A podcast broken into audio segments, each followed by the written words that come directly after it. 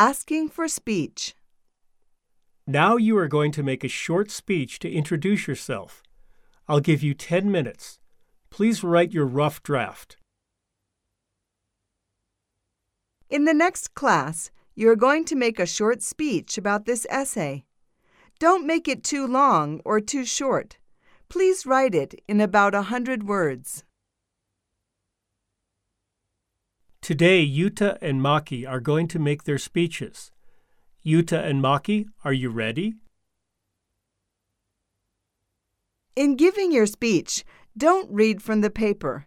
You must memorize your speech.